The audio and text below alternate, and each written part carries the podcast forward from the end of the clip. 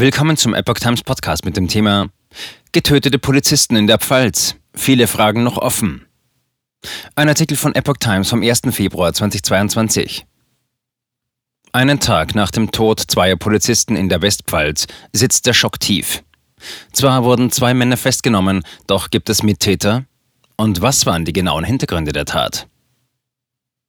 Ermittlungen auf Hochtouren. Im Fall der tödlichen Schüsse auf zwei Polizisten in der Pfalz sind trotz zweier Festnahmen noch viele Fragen offen. Die Fahndungsmaßnahmen werden fortgesetzt, weil nach Polizeiangaben nicht ausgeschlossen werden kann, dass es weitere Mittäter gibt.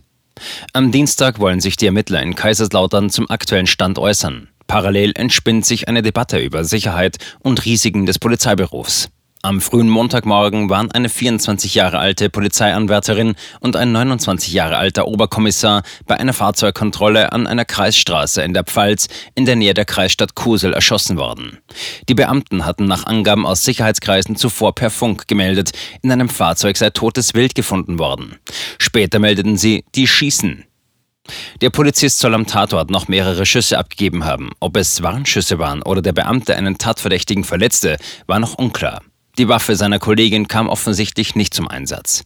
Während die junge Frau, die noch an der Hochschule der Polizei studierte, nach Polizeiangaben sofort tot war, habe ihr Kollege zunächst noch gelebt. Er sei aber gestorben, als die Rettungskräfte eintrafen.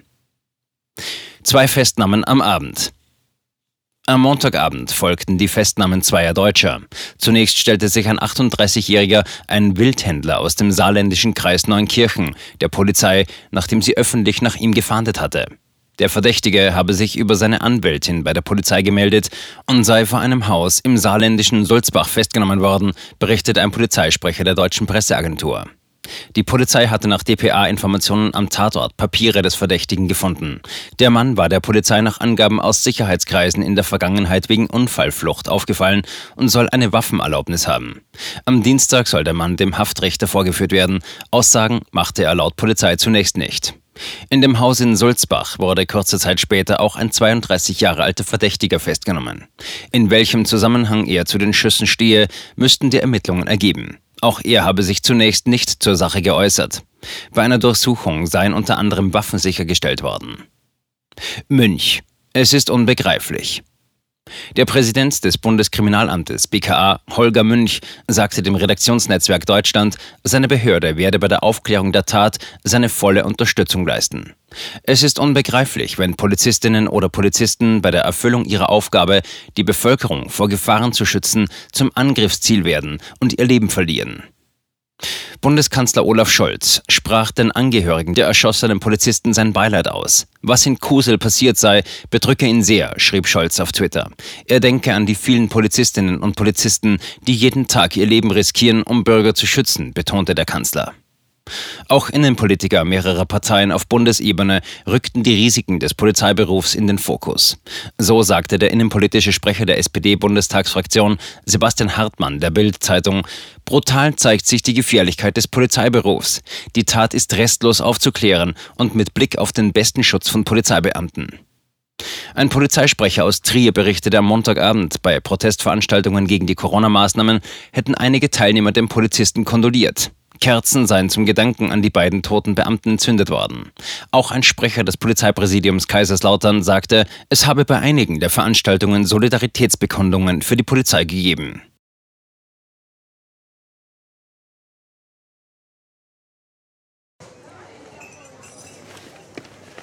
Bis Brot ich ess, das Lied ich sing. In Zeiten von Twitter und Facebook hat diese Redewendung aus der Zeit der Minnesänger neu an Bedeutung gewonnen. Wes Brot ich ess, des Lied ich sing, bedeutet in der Medienwelt, dass Zeitungen die Interessen derer vertreten, die sie bezahlen. In Deutschland sind dies meist Parteien, Werbekunden oder Stiftungen einflussreicher Geldgeber. Die Epoch Times ist frei von allen solchen Einflüssen und steht allein in der Verantwortung derer, die sie finanziert, nämlich Ihnen, unseren Lesern. Die Epoch Times bietet Ihnen einen investigativen Journalismus, der Tatsachen aufdeckt und sich nicht von einer Agenda oder politischen Korrektheit einschränken lässt. Wenn auch Ihnen wirklich unabhängige und unzensierte Informationen wichtig sind, dann finden Sie diese in der neuen Wochenzeitung der Epoch Times. Zum Preis von nur einer Tasse Kaffee erhalten Sie nachhaltige Geistesnahrung für eine ganze Woche. Bestellen Sie die Epoch Times jetzt gratis drei Wochen lang zum Kennenlernen und lesen Sie den Unterschied.